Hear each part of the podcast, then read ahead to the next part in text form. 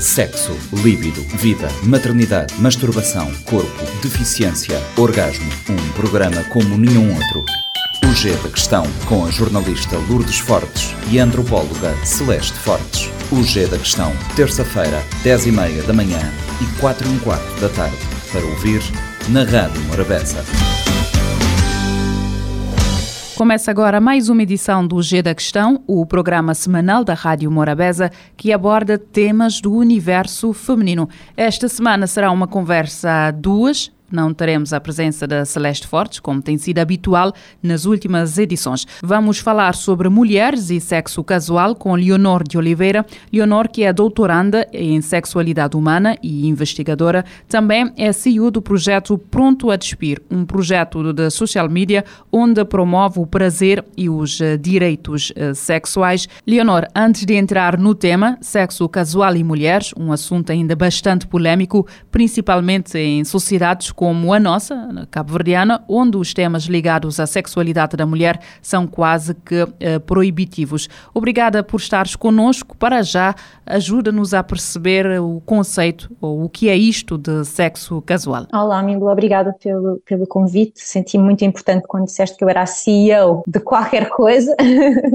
Considero uma educadora sexual, ativista pelo prazer. Uh, no fundo, estou numa missão de espalhar o prazer, fazer o bem e, descolonizar a minha, a minha atividade. Portanto, o teu convite caiu muito bem porque eu estou também neste processo pessoal de, de tentar chegar uh, às pessoas que eu normalmente não tenho, não, não, consigo chegar e que é mais difícil chegar. Um, especificamente de, de, sexo casual, queria só talvez clarificar o conceito de sexo casual para, para começar, porque há de significar coisas de, ligeiramente diferentes para cada pessoa, mas, mas em termos muito gerais, uh, eu acho que quando falamos de sexo casual, falamos de, de sexo que não tenha compromisso de uma relação romântica uh, ou afetiva, não quer dizer que não, não deva ter responsabilidade emocional, eu acho que isto é importante. Sexo casual não é sexo irresponsável, a nenhum nível, porque eu acho que nenhuma situação sexual ou, ou que implica esse tipo de vulnerabilidade, porque é uma situação vulnerável, é? sobretudo para as mulheres, um, que são as pessoas com menos poder nas, nas relações com, com homens. O sexo casual, portanto, é só. É,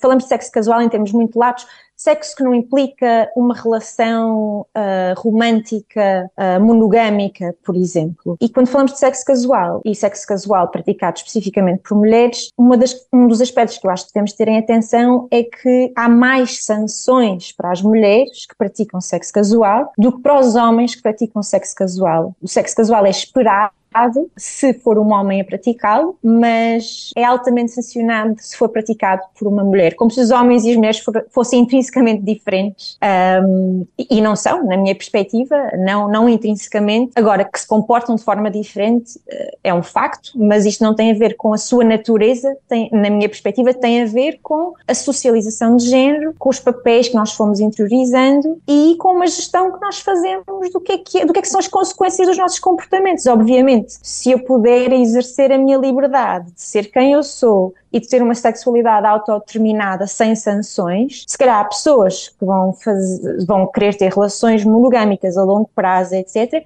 E há pessoas que vão querer fazer mais sexo casual. E isto é muito individual e há preferências que apontam em todos os sentidos, mas eu acho que esta é a questão, é uma das questões que nós temos que ter, ter em conta que efetivamente nós somos somos diferentes, temos inclusive tendências de personalidade que nos podem levar a gostar ou querer fazer mais sexo casual do que outras. Depois temos as, as nossas características que fomos interiorizando da aprendizagem, que também têm influência na forma como vivemos o sexo casual. E pronto, e as consequências sociais, sociais mais latas. As nossas sociedades são predominantemente machistas e isso faz com que as mulheres uh, vejam o sexo casual ainda como um tabu ou para as mulheres adeptas de sexo casual ainda são vistas com algum, algum preconceito. Uh, como é que uh, essa nossa construção social, essa das mulheres terem de ser recatadas e de procurarem apenas um relacionamento, acaba por moldar esta ideia e esta visão que ainda existe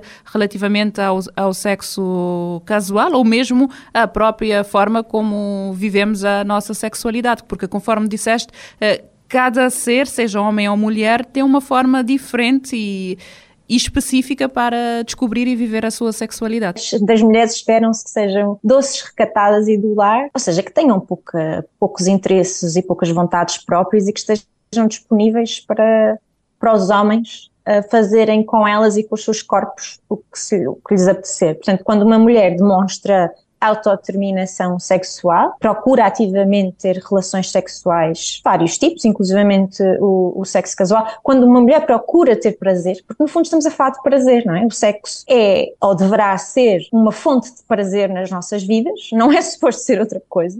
Um, mas nós às vezes esquecemos nisto, disto. A maior parte das pessoas fazem sexo ou deseja fazer sexo porque dá prazer, não é nem para ter filhos, nem para. Há uma série de outras motivações, obviamente, mas a motivação mais importante para fazer sexo é o prazer. E no sexo casual isto também acontece, ou seja, há uma antecipação de prazer, há um desejo de fazer sexo porque possivelmente nos dará, nos dará prazer. E, e, e de repente estas as, as, mulheres que procuram fazer sexo ou sexo casual já não são doce recatadas e do lar, são mulheres com vontade própria, não é? e que vão atrás do que querem e às vezes querem sexo.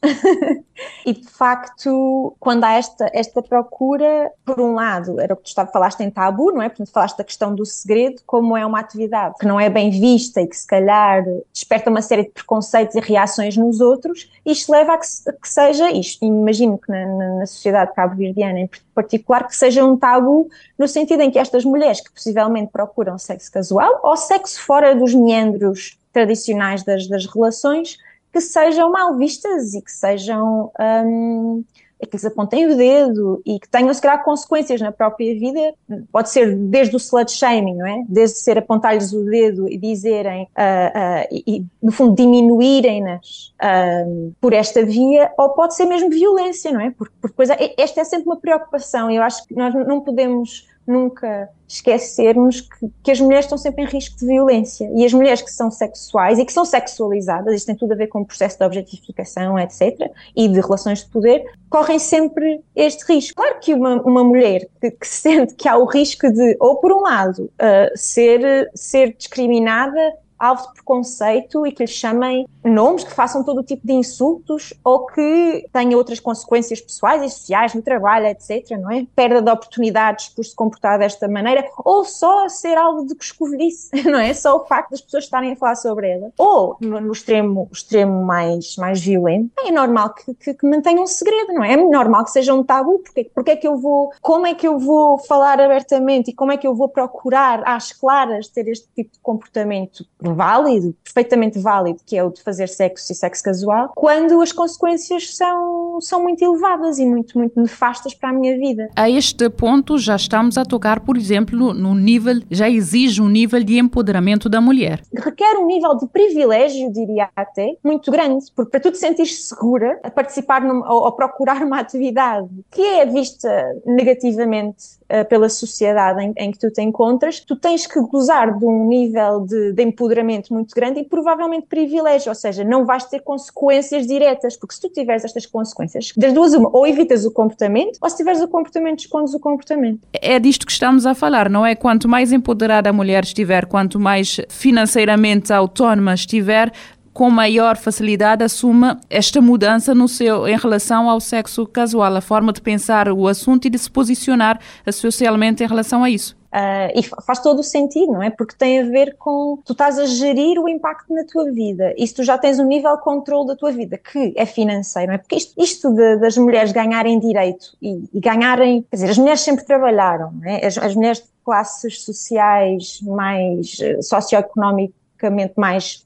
mais baixas eh, sempre trabalharam. Mas à medida que ganham poder financeiro e que podem saltar, vão avançando, vão para a classe média, etc., ganham independência e com a independência ganham uh, acesso à sua própria autodeterminação. Claro que a autodeterminação devia ser um valor universal para, todos, para todas as pessoas, independentemente de género, classe, etnia e grupo, grupo socioeconómico, no fundo, uh, religião, etc. Mas a verdade é que isto não acontece. E, portanto, é o capital, é o capital que te dá acesso um, a este privilégio, mas é o capital também que causa estes problemas. Portanto, isto, é, isto é uma pescadinha de rabo na boca. Ou seja, nós precisamos do capital para, para nos empoderarmos e para podermos regular e controlar uh, uh, a nossa vida a, a este nível das consequências sociais negativas e das sanções, mas mas, mas, é o próprio capital que, que também gera estas desigualdades uh, ao nível do poder entre homens e mulheres também.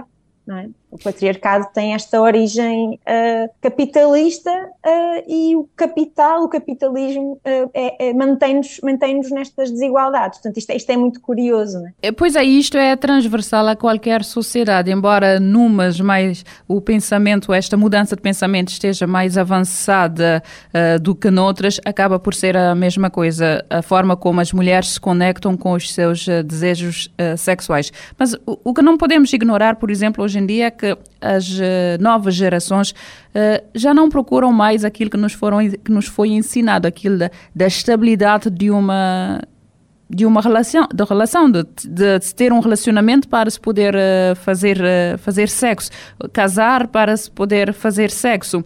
Hoje em dia, tanto homens como mulheres, e estamos mais a focar na questão das mulheres, uh, querem aproveitar a vida, né?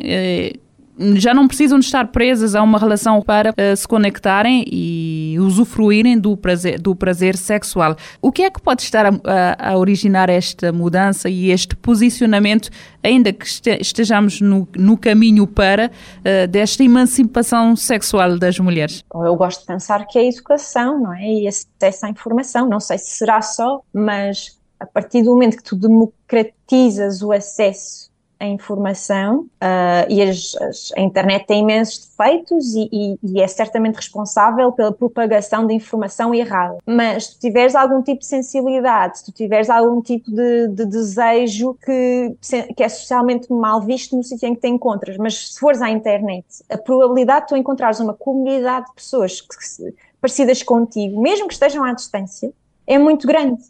E isto para algumas pessoas, em muitas, em muitas formas, a, a internet e as redes, etc., mantêm o status quo, não é? Porque te mantêm nas tuas redes de influência, os algoritmos mostram-te o que tu queres ver, etc. Mas se tu quiseres ver mulheres empoderadas, se tu quiseres ver uh, mulheres que vão contra o status quo, tu tens acesso. E isto é, é verdade também para as uh, questões LGBT, para as questões da não monogamia no geral. E o sexo casual, nós quase que o podemos enquadrar na, na não monogamia, uh, dependendo da forma como falamos, como falamos sobre isso. Um, portanto, eu, eu, acho, e isto é a minha perspectiva pessoal, não é? Não estou, a dizer, não estou a dizer isto com base em nenhuma investigação, porque são coisas tão macro que às vezes é um bocadinho difícil. É, são do foro mais da sociologia, não da psicologia, não é? Eu sou psicóloga, portanto, aqui estou claramente a falar de qualquer coisa que não é que não é que não é a minha área, mas, mas eu acredito na, eu acredito que estas questões são sistémicas, não é? Portanto, se nós mudarmos ao nível do sistema, do macrosistema, estamos a influenciar as pessoas individualmente. Portanto, não é só uma questão de, de, de privilégio financeiro, é uma questão de privilégio uh, educativo e desta era que nos permite ter acesso à informação e mesmo que nós nos sentamos uns, uns misfits, umas pessoas desenquadradas socialmente, é possível que, com, que encontremos uma comunidade, nem que seja online, mas não necessariamente às vezes mesmo uma comunidade no local em que nos encontramos, que nos faça sentir mais normais, que, faça, que nos faça sentir que o, os nossos desejos não fazem de nós nem más pessoas, uh, nem, nem pessoas com problemas, nem... E isso é muito, é muito positivo. Acho que este é um lado da, da democratização, democratização do acesso à informação que pode ter tido, estar ter influência na mudança dos tempos e, e na forma como as pessoas encaram a sexualidade. O que para mim é belíssimo, não é?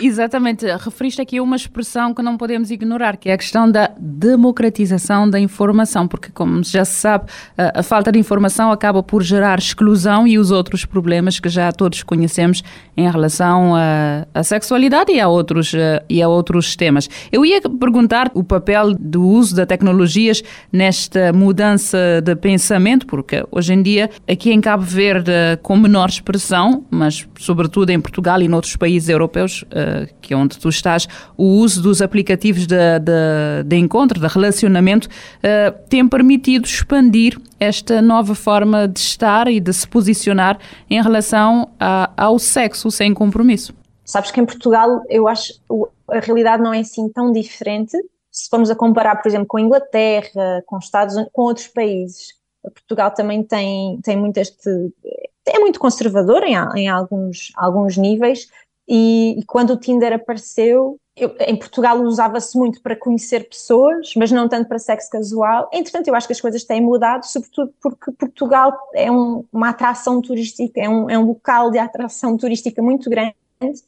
e atrai muitos nómadas digitais, e, e, ou seja, muitas pessoas que estão expatriadas e que têm uma relação com este tipo de aplicações um bocadinho diferente, o que acaba também por influenciar os locais, não é? Um, mas, mas há, há, um lado, há um lado destas aplicações que não é muito democrático, ou seja, tudo o que nós vemos na sociedade em termos de exclusão afeta o Tinder.